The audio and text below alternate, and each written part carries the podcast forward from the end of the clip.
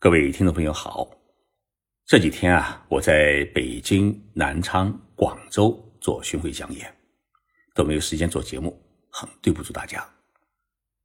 这一次的巡回讲演的内容啊各有不同，但是主题呢是讲述日本的未来。在北京，我在中国科学院做的是讲演，讲演结束之后的当天晚上，我与加入喜马拉雅徐静波日本思想圈的。三十多名的听众朋友举行了一次晚餐会，大家交流各种日本信息，畅谈中日的交流的故事。在晚餐会上面，有一位孩子在日本留学的听众朋友问了我一个问题，说：“徐老师，日本为什么会有那么多的地震？这个国家到底安全不安全？”我觉得这个问题是许多准备。送孩子去日本留学的父母亲们共同关心的问题，也是去日本旅游的听众朋友担忧的问题。所以呢，今天的节目啊，我就跟大家来聊一聊日本的地震。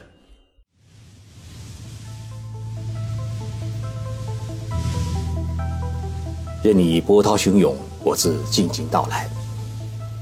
静说日本，冷静才能说出真相。我是徐宁波。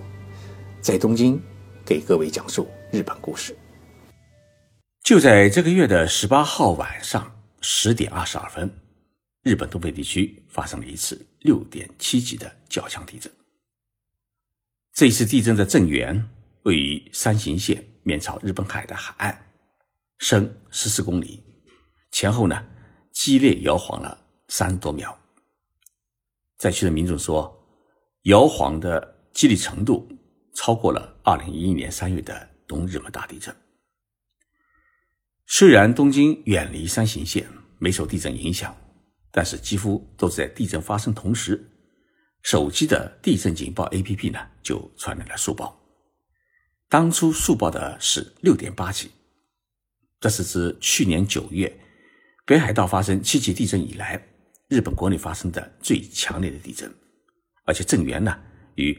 二零零七年发生的中越大地震的位置相同，因此引起了日本政府和地震专家们的极大的担忧。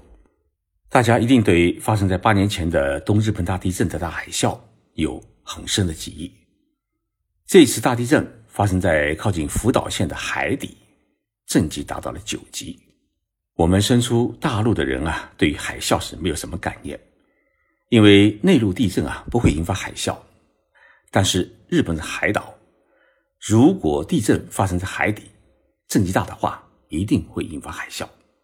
因此，二零一一年三月的那一场东日本大地震，房子没有震倒，但是随之而来的海啸却把沿海地区的城市全部卷走，有一万九千多人遇难和失踪。我是在大地震和大海啸发生之后一个星期进入灾区的。以前去采访过的城市变成了一片沼泽地，几千吨重的货轮被推上了海岸，汽车就像绞过的毛巾。海啸的威力啊，令人是胆战心惊。到了灾区以后，才发现这一万九千多人，绝大多数都不是被倒塌的房子压死的，而是被海啸卷走的。所以，日本的建筑的抗震强度是很强的。他不怕地震，就怕海啸，所以一旦发生大地震，日本上下关注的是不是会引发海啸。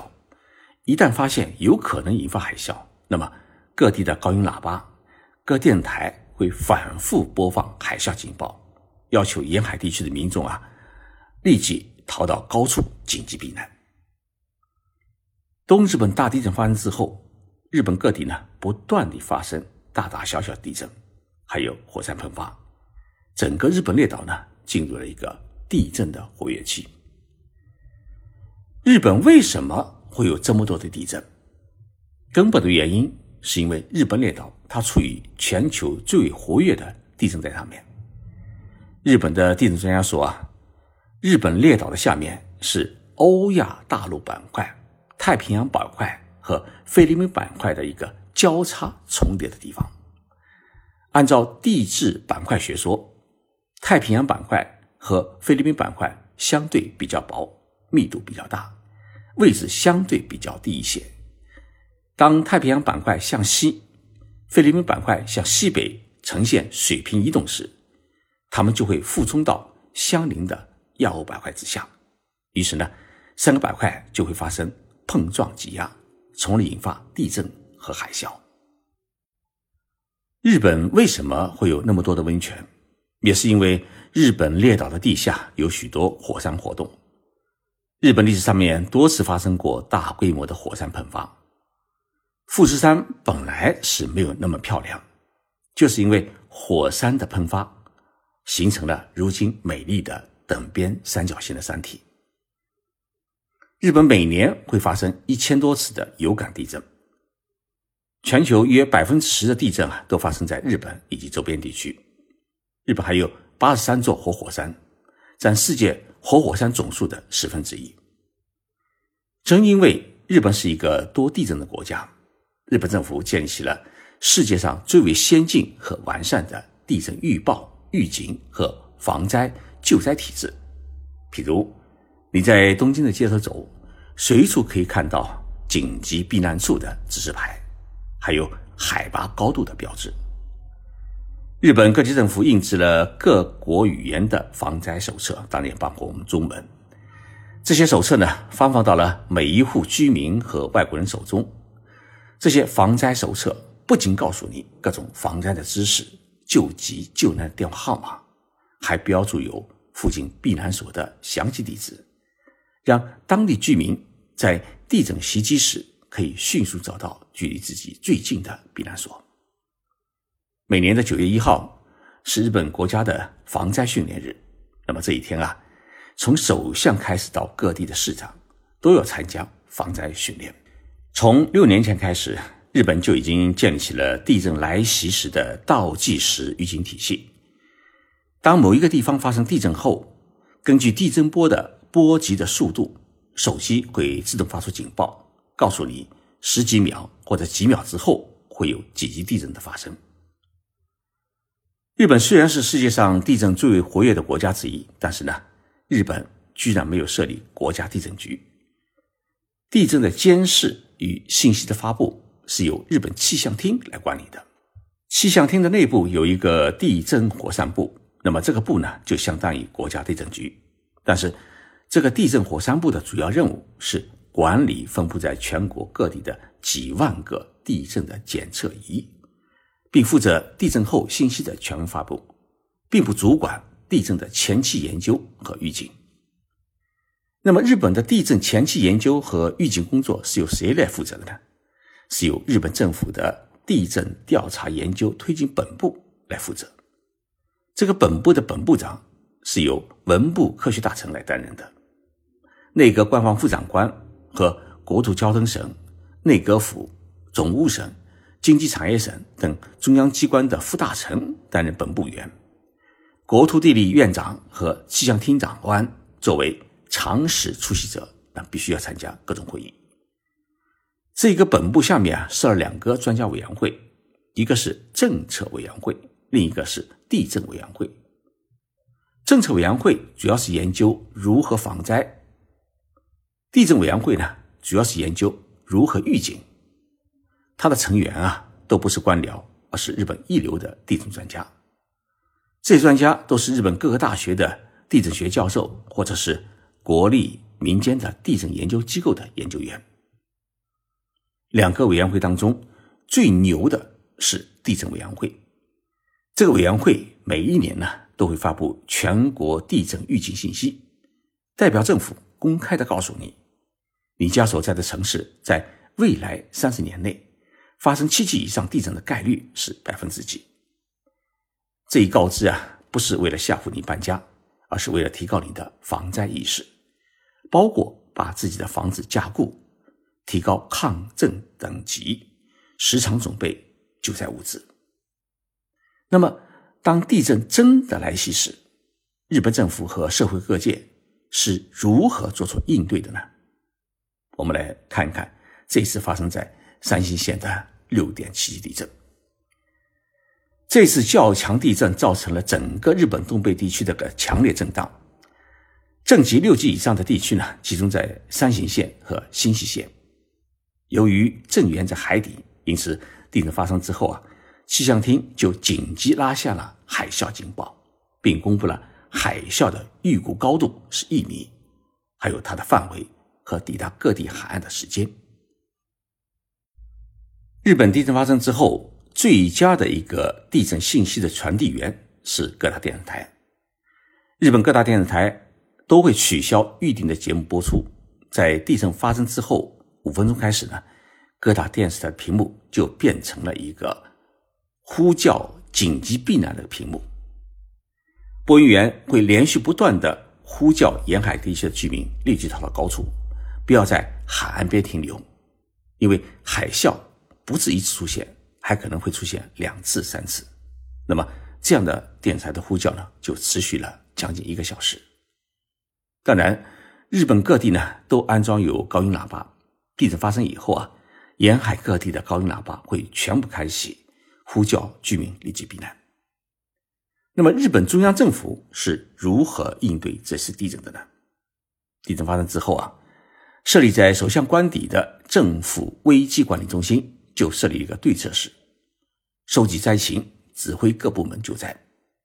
作为内阁的总管，内阁官方长官菅义伟先生呢，在地震发生之后，从家里改到了首相官邸。地震半小时之后呢，就在首相官邸举行了全国直播的第一次记者会，向国民通报地震情况和最初了解的灾情。一个小时之后，他再次举行记者会，通报最新灾情。而安倍首相呢，是在地震发生后十分钟做出了三点指示，并在四十多分钟之后呢，从家里赶到了首相官邸了解灾情，还接受记者团采访。夜里呢，就住在首相官邸相邻的首相宫邸，以便呢随时做出应对。负责地震信息权威发布的是气象厅地震预知情报科科长。他也在地震发生后一个小时举行现场直播的记者会，从专业的角度来解读这一次地震的震级、类型、结构以及海啸发生的情况，以及今后必须注意的事项。这一次六点七级地震啊，只有一栋老旧的木结构的建筑倒塌，还有几堵矮墙震塌，有二十七个人受伤。其中有两人重伤，伤者都不是被建筑物的崩塌压伤，而是在避难过程当中摔倒骨折。我们必须注意到，这场六点七级的地震并没有死一个人。十多年前的二零零七年，在同一地区发生的中越大地震，它是六点八级，当时造成了十五人死亡，两千三百四十六人受伤。十多年过去。同等规模的地震，为什么没有死一个人，而且受伤人数这么少呢？日本电台啊播出了地震专家的分析，他们认为最重要的原因是这一地区在中越大地震发生之后，政府和民间采取了两项的防灾措施。第一是政府对所有的建筑物进行了抗震强度调查，没有达到抗震要求，也就是抗震八级的。这要求的建筑物包括住宅，由政府提供一定的补贴进行加固维修。第二，政府对有可能发生泥石流和山崖崩塌的地段进行了山体的加固作业。最后值得一提的是，无论是日本气象厅地震预知科科长，还是在电视中紧急出言的地震专家，他们在地震发生之后反复强调的一点，都是在。未来一周之内都有可能发生同等规模的余震，灾区必须做好防灾准备，不排除是更大地震的前震的可能性。我觉得这是日本社会整个忧患与危机意识的表现。根据气象厅迄今为止统计，地震后发生同等规模的余震的概率是百分之二十左右。但是呢，不管概率高低。不怕一万，只怕万一。所以，日本政府和专家们依然是公开警示国民要注意余震，毕竟是人命关天。